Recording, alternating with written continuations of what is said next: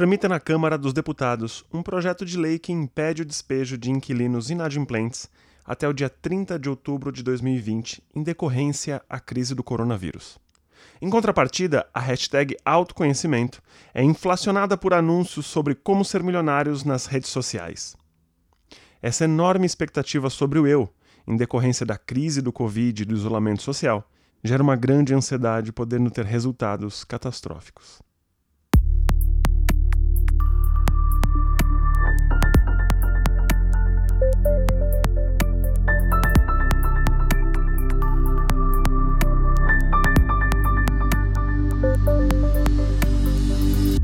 Argumente. Olá, bem-vindo a mais um Argumentecast. Eu sou Rodrigo Orelana e novamente será um cast de um homem só. Hoje eu vou comentar um livro do Henri David Thoreau chamado Walden, A Vida nos Bosques, de 1854. Thoreau era um crítico ferrenho à sociedade capitalista da época e escreveu algumas obras que ficaram famosas no mundo inteiro, como Walden, por exemplo, que é a obra-prima dele, e outro livro chamado A Desobediência Civil. Esse, inclusive, foi lido pelo Gandhi e ajudou ele a se inspirar para criar a revolução pacífica que ele fez uh, contra o apartheid na África do Sul.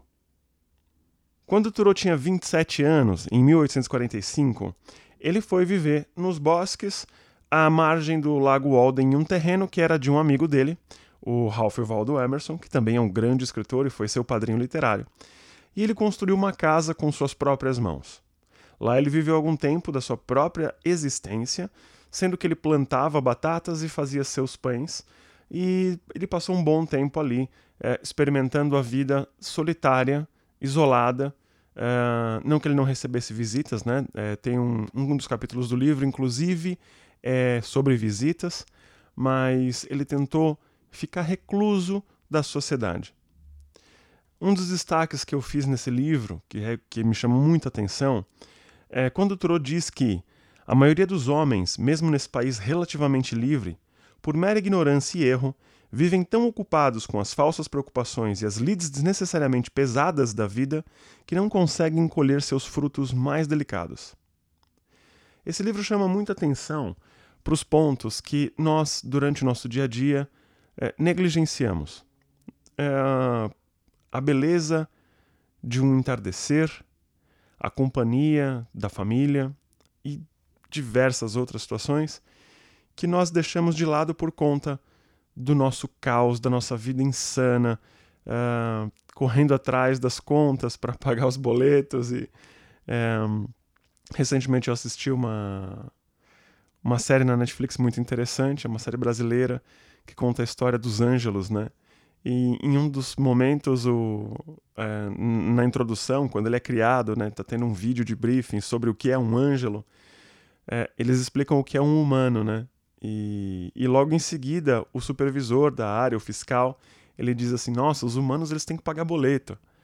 E interessante essa visão, né? Muito próxima à visão do, do Thoreau, que é uma preocupação latente para se viver numa rotina social que escraviza o indivíduo.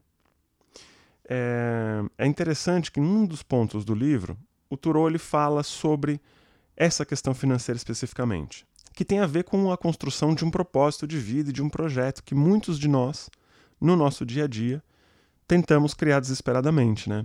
Thoreau diz assim: É muito evidente a vida mesquinha e furtiva de muitos de vocês, pois minha visão se aguçou com a experiência.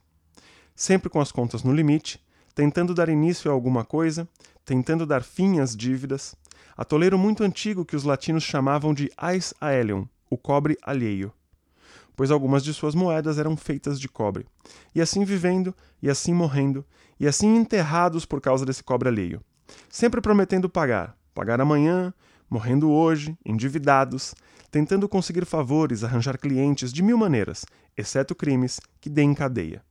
Mentindo, bajulando, agradando, contraindo-se numa casca de civilidade ou expandindo-se numa atmosfera de tênue e vaporosa generosidade, para convencer o vizinho que lhes deixe fazer os seus sapatos, ou o chapéu, ou o casaco, ou o frete, ou lhe importar produtos, adoecendo para economizar alguma coisa para uma futura doença, alguma coisa para guardar num baú velho, ou num pé de meia escondido entre os vãos de massa na parede, ou em mais segurança, entre os tijolos de um prédio de um banco. Não importa onde, não importa se muito ou pouco. É interessante que essa frase traz uma reflexão muito, muito forte sobre a necessidade de consumo, sobre a necessidade de existência capitalista que vivemos hoje.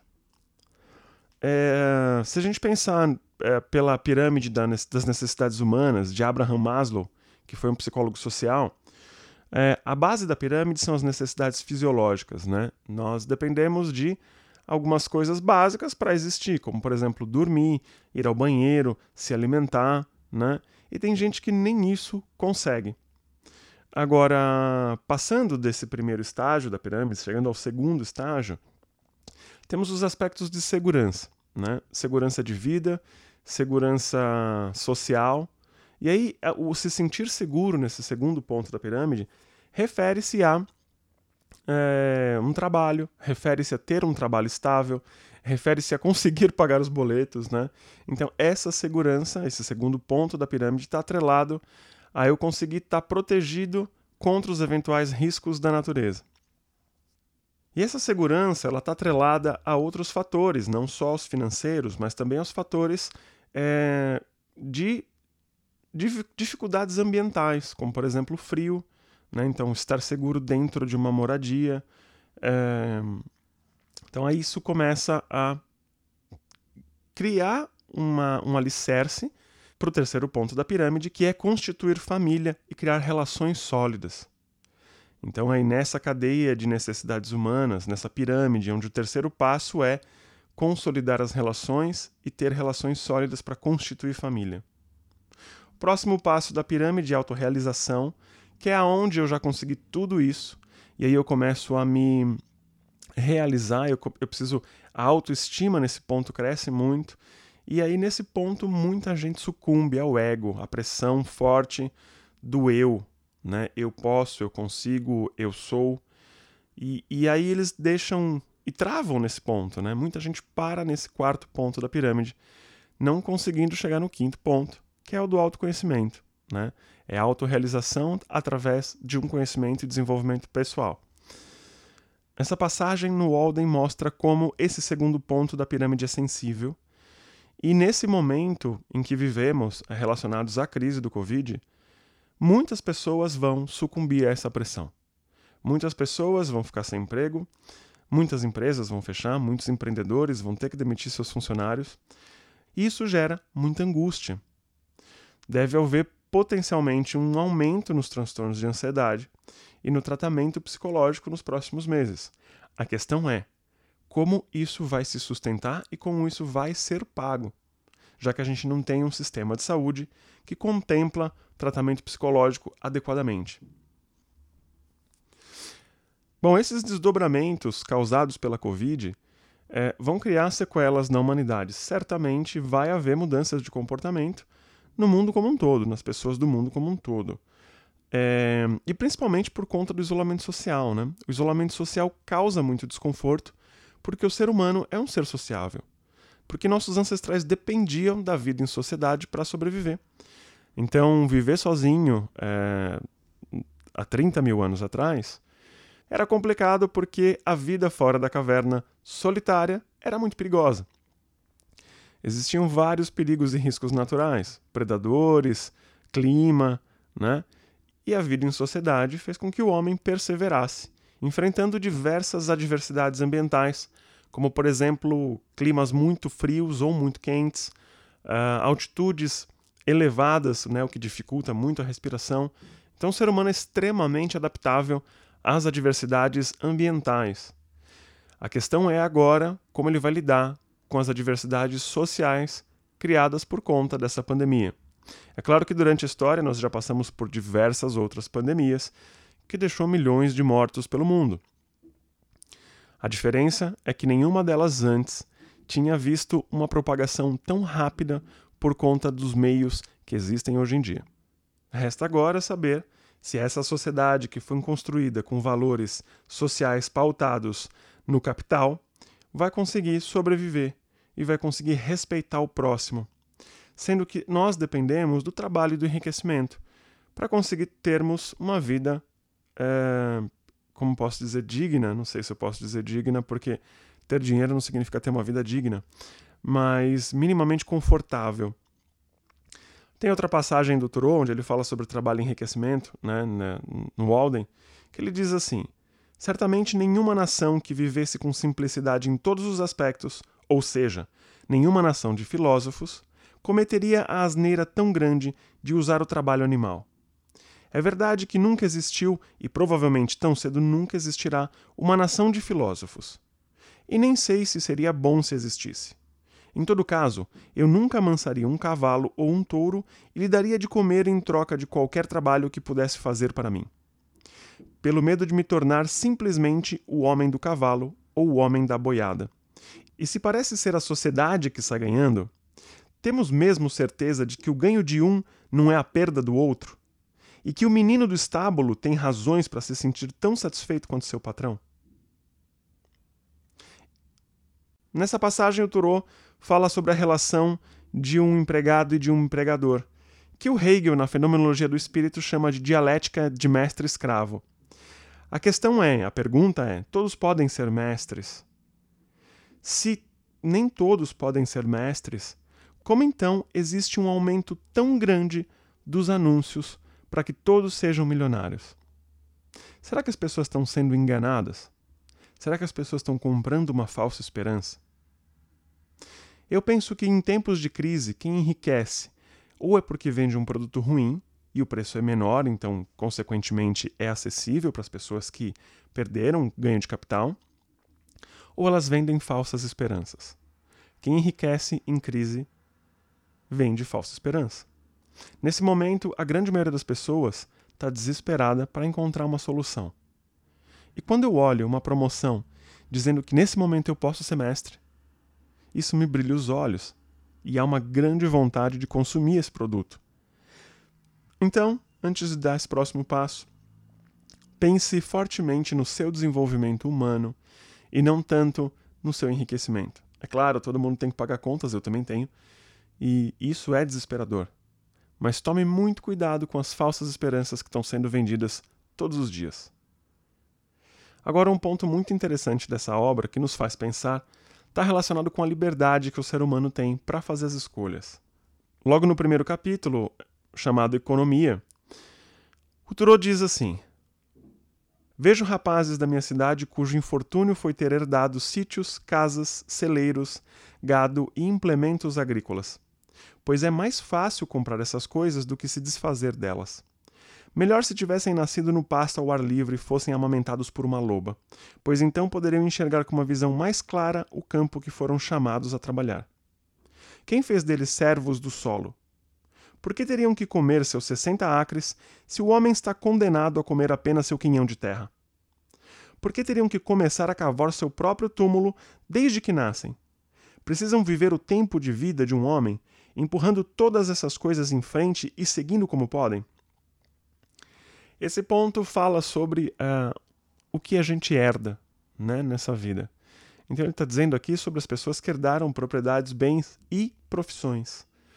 Mas eu acho que o que vem, o que nós herdamos, não está limitado apenas aos materiais, aos bens materiais, às profissões e tudo que vem com eles, mas também a carga de experiência que os nossos antepassados nos passam através da cultura em que somos inseridos.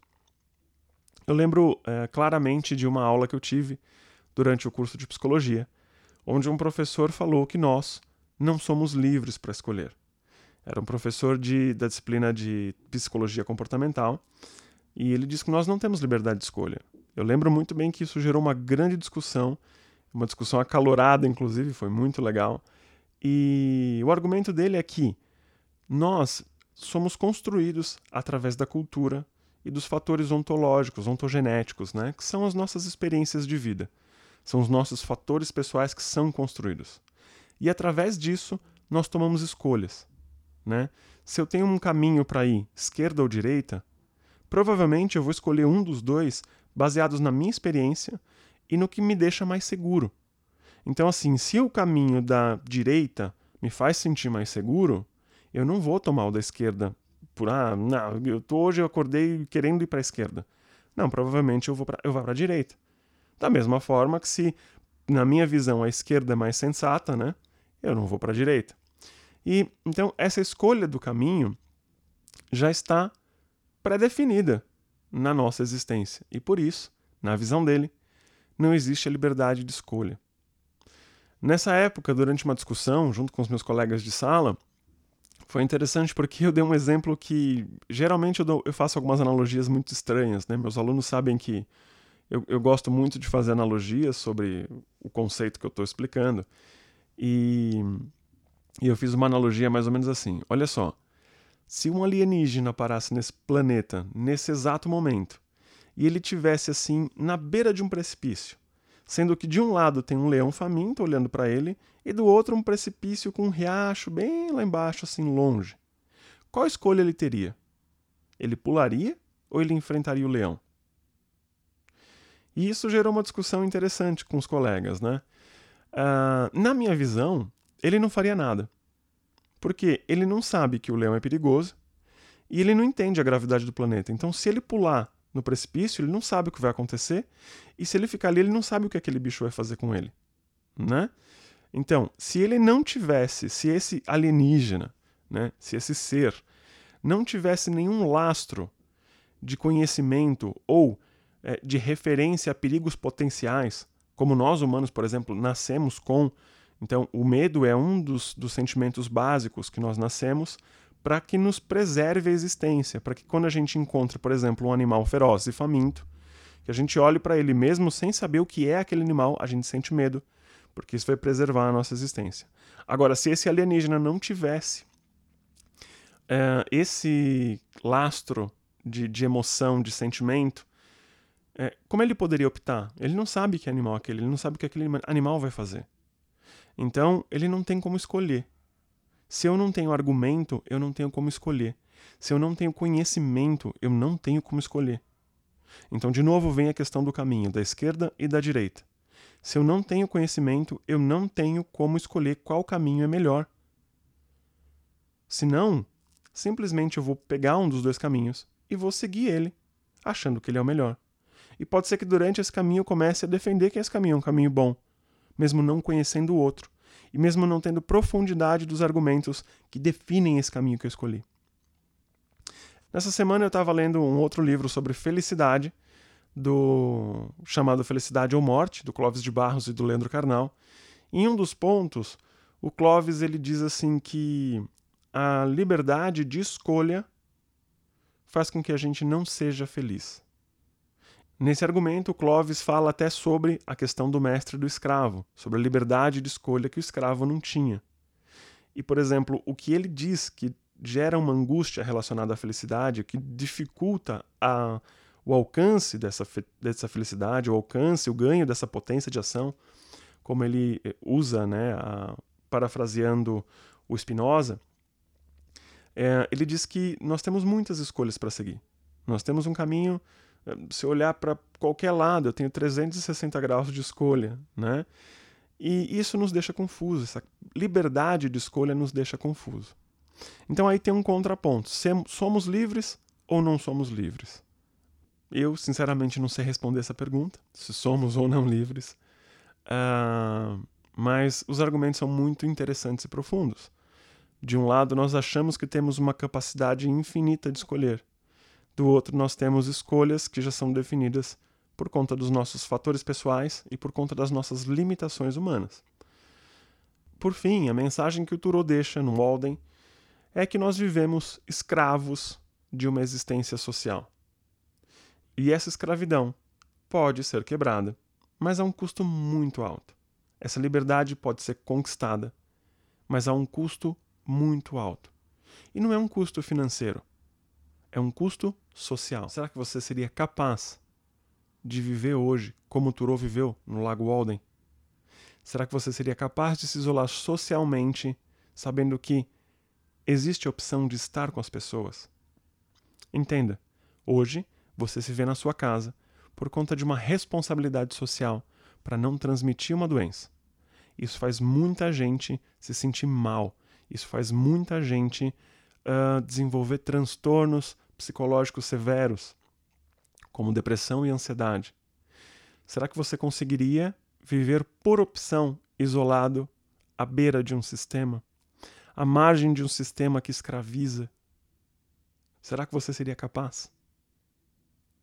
Bom, eu acho que essa reflexão é muito profunda e o Walden é um livro cheio de argumentos. É... Infelizmente, de novo, esse episódio é um episódio solo, então limita um pouco a capacidade de argumentação e de discussão. Mas espero que nos próximos é, tenhamos companhia por aqui para discutir. Convido você para participar do episódio também. Mande um e-mail para contato.argumente.com.br e sinta-se à vontade para discutir dentro desse assunto. Grandes amigos meus me disseram que é, não queriam participar do canal porque eles se sentem limitados por não terem lido todas as obras e tudo mais. Mas a ideia não é essa. A ideia é trazer um argumento de uma obra literária e discutir esse argumento do nosso ponto de vista humano e social, da nossa existência, que é muito rica. Né? Como eu posso trocar uma ideia sobre isso? Tem muita gente vivendo nesse momento uh, perigos sociais relacionados à crise do Covid, mas não perigos de pelo risco do vírus. É claro, estamos sujeitos ao vírus também, mas outros perigos que potencialmente vão começar a surgir muito fortemente daqui a alguns meses. E isso é tema para discussão e qualquer um pode discutir. Então sintam-se convidados para participar desse próximo Argumentcast. Vejo vocês daqui a pouquinho.